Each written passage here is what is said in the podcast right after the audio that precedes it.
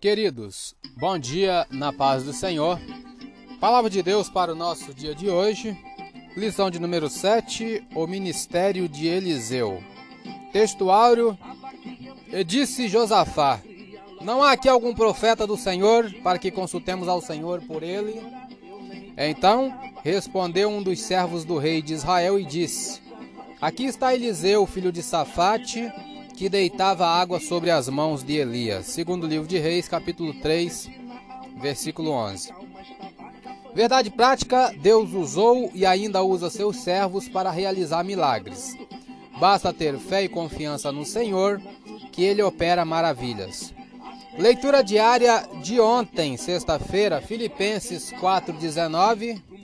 Vamos tentar fazer as duas leituras de uma vez. Filipenses 4,19, Deus supre as necessidades de seus filhos. Diz assim: O meu Deus, segundo as suas riquezas, suprirá todas as vossas necessidades em glória por Cristo Jesus. Comentário: Podemos confiar que Deus sempre atenderá às nossas necessidades. Ele sempre proverá tudo aquilo de que precisarmos na terra mesmo que seja coragem para enfrentar a morte, como no caso de Paulo. O Senhor também proverá tudo de que precisarmos no céu.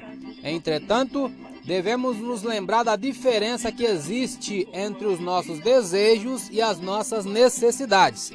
A maioria das pessoas quer se sentir bem e evitar qualquer dor ou desconforto, mas podemos não alcançar tudo aquilo que almejamos. Através de nossa confiança em Cristo, nossas atitudes e nossos desejos podem ser mudados. Em vez de cobiçarmos tantas coisas, podemos passar a aceitar a provisão e o poder que o Senhor nos oferece para que vivamos para Ele. Leitura diária de hoje, sábado, Mateus 6, 26 e 33. Deus deseja prover para os seus mais do que o alimento. Mateus 6, 26 e 33 diz assim: Olhai para as aves do céu, que não semeiam, nem cegam, nem ajuntam em celeiros, e vosso Pai Celestial as alimenta. Não tendes vós muito mais valor do que elas? 33. Porque todas essas coisas os gentios procuram. De certo, vosso Pai Celestial bem sabe que necessitais de todas essas coisas.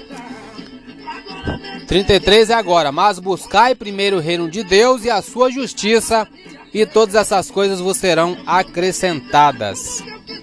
Comentário: Buscar em primeiro lugar o reino de Deus e a sua justiça significa priorizar Deus em nossa vida, de modo que nossos pensamentos sejam voltados para a sua vontade, nosso caráter seja semelhante ao do Senhor, sirvamos e obedeçamos a Deus em tudo. O que é realmente importante para você?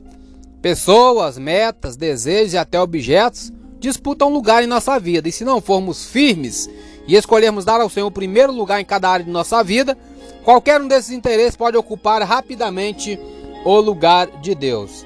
Ainda temos algum tempo, vamos ver se temos referência. Primeiro livro de Reis 3, 13. Diz assim: Também até o que não pediste te dei. Isso é o Senhor falando com Salomão assim riquezas como glória. Que não haja teu igual entre os reis por todos os teus dias. Comentário. Salomão pediu sabedoria, não bênçãos materiais, mas Deus lhe deu também riquezas e vida longa. Mesmo que o Senhor não prometa prosperidade aos que o seguem, concede-nos o que precisamos se pusermos seu reino, seus interesses, seus princípios em primeiro lugar. Está lá em Mateus 6, que acabamos de ler, né? 33. Colocar nossos olhos nas riquezas é uma atitude que somente nos deixará insatisfeitos, porque mesmo que alcancemos os bens materiais que almejamos, ainda desejaremos algo mais. O ser humano nunca está satisfeito, né? Mas se colocarmos Deus e sua obra em primeiro lugar, ele satisfará nossas necessidades mais profundas. Eu sou Elias Rodrigues, essa foi mais uma leitura diária de hoje. Compartilhe essa mensagem com seu grupo de amigos e que Deus nos abençoe. Lembrando, procure uma igreja evangélica amanhã para acompanhar a lição bíblica da escola dominical, geralmente a partir de 8 horas da manhã. Amém.